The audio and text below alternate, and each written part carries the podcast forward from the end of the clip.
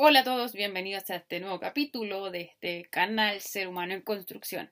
Estaba grabando un video tan bonito, pero problema y complejidades de vivir con la familia en cuarentena es que uno está concentrado y la desconcentración llega en cualquier momento. Porque lo comparto no porque sea la única familia que pasa eso, sino que porque bienvenido a teletrabajo, a cuando uno quiere hacer cosas y no vive solo, sino que tiene que compartir el espacio personal por eso cuando la gente dice, no, es que los profes son flojos y no trabajan, viejo, es muy difícil estar trabajando y tener que estar lidiando con muchas cosas. O sea, nosotros en mi familia aquí en este terreno ni siquiera tenemos niños chicos. ¿Qué pasa cuando los profes tienen que trabajar? La gente no nos van, no necesariamente los profes, mucha gente más tiene teletrabajo, eh, diferentes rubros y tienen que lidiar con todo eso. Entonces, eh, poquito más empático cuando la gente esté trabajando en su teletrabajo y pongámonos la mano en el corazón y empaticemos unos con otros. Pero bueno, paréntesis de ese pequeño problemilla que tuve ahí tratando de grabar, eh, vamos a lo que nos convoca. Entonces ya le quise poner a este capítulo el nombre de la frase más cliché y la frase más absurda que siempre ronda por este querido país de Chile. Sí, no solamente en Chile, pero aquí tenemos almas brillantes que nos dicen que los ricos son aquellos que se esfuerzan y los pobres son aquellos que no hacen nada, que son pobres porque quieren. Entonces el día de hoy me desperté sin querer ser pobre, dije, hoy, hoy día no quiero ser pobre, así que desperté multimillonaria. Así absurdo es, sí. Pero bueno, ¿por qué hablar de esto nuevamente si ya hemos hablado del esfuerzo, del, dinero, de, la pobreza, del reclamo? Porque claro, lamentablemente eh, esta semana salió en las noticias que en Chile, no solamente en Chile, pero estamos acá, de, aquí hablamos, de esta experiencia. Los pobres se han empobrecido más durante este 2020-2021 gracias a la pandemia y, oh maravilla, los ricos se han hecho más ricos. Entonces vengo a, a poco reflexionar sobre eso, sobre estas frases bien absurdas, bien idiotas, el concepto más idiota que ya lo explicaba antes en otro video, de decir que el pobre es pobre porque quiere. Sí, no es mentira y lo vamos a estar reflexionando. Hay gente que no trabaja, hay gente que no hace nada por la vida, pero no necesariamente es pobre. Hay gente que no hace nada por la vida y cayó en un buen lugar y sería, y tiene buenos trabajos o tiene buen eh, un buen pasar, podríamos decir, económico. Entonces vamos un poco a eso. Bien, ¿qué sucede? Que en las noticias vemos que los pobres más pobres, los ricos más ricos. Pero no solo eso, sino que en Chile se quiere legislar para que los ricos, los más ricos, los súper ricos, sentido económico. Normalmente no va de la mano una cosa con otra. Paréntesis, nada em, los súper ricos paguen impuestos como lo paga el, común de la gente y proporcionalmente. Entonces, ¿qué pasa? Que los súper ricos dicen, no, no quiero pagar. Y un periodista por ahí en la televisión que dijo es que esa legislación ni siquiera debería preguntarse, o sea, no debería estar. ¿Por qué tenemos que pedir eh, o legislar? Bueno, la idea es fiscalizar un poco. Legislar que gente que tiene más no coopere a nivel país. Ni siquiera estoy diciendo no, denle plata a los pobres, a los que no están haciendo nada o los que no tienen trabajo. No. ¿Por qué no cooperamos como situación país que los que tienen más dinero también pongan su impuesto? Entonces viene esta gente y dice, no, yo no voy a poner más de mi impuesto porque no es culpa mía tener tanto dinero. Y después dicen, no, pero pongamos la mano al corazón, seamos humanos y hagamos teletones. Entonces aquí en Chile se hacen la Teletón clásica y se hacen muchas teletones más por a veces motivo, dependiendo si hay terremoto el año pasado se hizo para los ancianos, tercera edad. Pero ¿cuál es el punto? Es que la Teletón como proyecto en sí no es malo. Nosotros cooperábamos, mucha gente como clase media, clase baja, coopera la Teletón y nosotros sí cumplimos esa meta como seres humanos tratando de ser empáticos. No sé si existe la empatía, pero tratando de ser empáticos, participamos de estas actividades. No obstante, los ricos no hacen nada más de lo que ya deberían hacer. ¿Qué pasa? Que estos súper ricos nos dicen, hagamos una teletón, ¿por qué? Porque en vez de pagar los impuestos que les corresponde proporcionalmente a ellos, lo que hacen es decir, miren, voy a aportar con tantos millones a esta teletón. ¿Qué pasa? Que esos millones que aportan, una, ellos no pagan impuestos, dos, es lo mínimo respecto a lo que realmente deberían aportar a la realidad. Entonces se lavan las manos, dicen aporté un par de millones y estoy listo. O sea, imaginen que aportan cuántos millones aportan y es, es, para ellos como si nada. Entonces, ¿cuál es el problema? Es que se acomoda la situación país para gente que no necesita estar acomodada, sino que ser un poco más empático. Entonces ahí como que resuena un poco ese texto bíblico que dice que eh, la raíz de todos los males es el amor al dinero. ¿Por qué? Porque cuando uno se enfoca en la riqueza, se enfoca en tener dinero, no tiene límite, no tiene techo, porque siempre va a querer más. Entonces alguien decía por ahí, bueno, pensamos que tener un, presidente empresario iba a hacer que fuera un buen administrador y que no estuviera tan interesado en las lucas porque ya tiene. Mentira, la gente entre más dinero tiene, más quiere. O sea, no necesita nada, pero más quiere y más saca y más roba. O sea, si hay un reflejo muy interesante de lo que es nuestro querido presidente de la República, es el príncipe Juan en Robin Hood, pero en la película de Disney. El tipo le hacen canciones, es ridículo, es absurdo, y no me digan que no, que le está faltando respeto. No, estoy diciendo las cosas como son. Y cree que haciendo reír con su persona va a ser mucho, pero en realidad es un avaro que entre más, entre más tiene, más quiere. Entonces, ¿qué pasa? Que queremos transformar desde la dignidad de este país, pero no se puede. ¿Por qué? Porque quedan derrogándole a los súper ricos que paguen impuestos. O sea, nosotros no, a, no atochan con impuestos y no digo que no se paguen. Pero como decía el gran Merlí Bergeron, recomiendo mucho esa serie, Merlí, ya no está en Netflix lamentablemente, pero por ahí anda. Eh, supuestamente nosotros pagamos impuestos para que no haya gente que no tenga que comer en este país. Pero aún así hay pobre y indigente y gente a nivel calle. Entonces, ¿para qué rayos uno está pagando el impuesto si uno como clase media los paga, pero la gente que, que tiene la posibilidad de pagarlos más holgadamente no lo hace? Ahora, me decís, no, que tuvo resentimiento y que la verdad, y que porque ellos tienen que pagar y que los flojos son flojos y son pobres y los pobres. Y toda esa maraña de cosas que en realidad no tiene sentido. ¿Por qué? Porque yo normalmente dejen que se no se vaya ninguna idea. Eh, porque hay un mito muy interesante en este país que es el mito del esfuerzo. dicen, no, es que si tú te esfuerzas, si tú estudias, vas a ser alguien en la vida. Si tú te esfuerzas, vas a lograr las cosas. Sí, hay gente, la gente obviamente que se esfuerza, logra cosas. O sea, si tú no te esfuerzas en nada, obviamente no vas a lograr nada. Si quieres ser un futbolista profesional, pero no, te levantas a las 11 de la mañana y no consumes agua, probablemente no vayas a ser un, un futbolista profesional. Pero no nos engañemos, ese mito de que el esfuerzo es el que logra las cosas, la meritocracia funciona en Chile, mentira. Es la mentira más grande. El pobre no es pobre porque quiere. ¿Por qué? Porque no vivimos en el país de la meritocracia, vivimos en el país de la pitutocracia. Que entre más pituto tienes, más la vida tienes, más bla bla tienes, puedes lograr más cosas.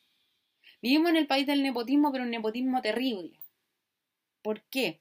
Porque si tú me das un nepotismo nivel Francis Ford Coppola, que hizo trabajar a su hermana en la película El Padrino, y a su hija, si uno ve el papel de Connie Corleone, eh, la tipa es brillante.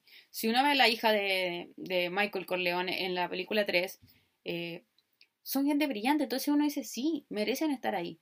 La hermana de, Francis Ford Coppola, la hija de Francis Ford Coppola, merecían estar ahí, no porque eran las familiares, sino porque eran la persona adecuada para ese papel. O sea, Connie Corleone es maravilloso, su personaje, cómo evoluciona.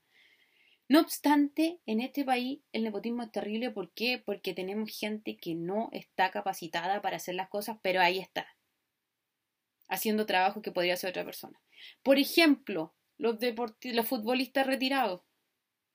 Johnny Herrera se va a retirar, Mauricio Pinilla está en lo mismo, Nico Pérez se, se retiró. ¿Por qué los contratan a ellos comentando en los canales deportivos? Hay cuánto joven periodista saliendo de la carrera que tiene las competencias, que quiere ese, lugar para poder hacer algo, para poder trabajar en el deporte, pero no. Ponemos gente que ya se ganó su espacio hace rato, que podría partir de cero, podría estar estudiando periodismo, pero no, le ocupan el lugar al tiro. Entonces, ¿qué pasa con el esfuerzo de ese periodista que no conoce a nadie, que está recién haciendo carrera y que no va a lograr tener espacio? ¿Por qué? Porque pusimos a un futbolista retirado hay que decir de Claudio Borch, que está ahí y que realmente hace mal la pega periodista, como futbolista, entrenador, todo lo que quieran, pero como comentarista, nada. Entonces, claro, el pobre no es pobre porque quiere, es porque hay mucha gente muy talentosa que no se le dan las oportunidades. ¿Cuánto gente no hay en el metro cuando uno va tocando violín, haciendo cosas que podrían estar en conservatorio en buenos lugares, pero no conocen a nadie? Entonces, en este país no es pobre, el pobre no es pobre porque quiere. No quiero ser autorreferente, no voy a hablar de mi experiencia, pero me dicen, no, es que la gente pobre es la que no se esfuerza. Viejo. Tengo que ser autorreferente, lo siento. Tengo un doctorado en filosofía. ¿qué más tengo que hacer para tener un contrato completo? Tener 44 horas. Nadie dice que tenga las 44 horas en un solo colegio. Yo, el colegio donde estoy, soy muy agradecida, lo respeto mucho, soy muy respetada en el colegio que estoy, pero ¿qué tengo que hacer para tener un trabajo en el colegio como corresponde? Ni siquiera voy a hablar de la universidad, ni siquiera voy a hablar en la academia, porque la academia es otro paréntesis gigante que merece un capítulo completo. Pero ¿qué tengo que hacer para poder tener un techo mío, tranquilamente mío, para poder comer, para tener un, lugar digno, un lugar donde estar yo y no tener que estar de allegada? O sea, no me digan que el pobre pobre porque quiere, porque es flojo. O sea, por eso digo, conozco mucha gente como mi caso que se la ha estudiado toda y dicen, bueno, es que ¿para qué estudiaste pedagogía? O sea, viejo, si yo no hubiera estudiado pedagogía, tus hijos no tendrían con qué hacer clase. Y no estoy hablando yo, estoy hablando de la pedagogía misma. Si no existieran los profes, ¿quién te hace clase? Entonces, partamos por eso. Segundo, segunda cliché de este pobre, pobre porque quiere. Primero teníamos el tema de la meritocracia que es mentira. En Chile mentira. Alguno tiene que pituto, tiene que conocer a la gente. Si lamentablemente eres introvertido, como en mi caso, valiste. No, no tienes por dónde encontrar un trabajo porque no te conoce nadie. No pasas los niveles de entrevista. No soy la única. He conocido mucha gente que no pasa el nivel 1 de entrevista teniendo un gran currículum, pero no lo pasan. Mágicamente nunca han pasado en la primera etapa de una postulación a un colegio, a un concurso académico, milagrosamente teniendo un tremendo currículum.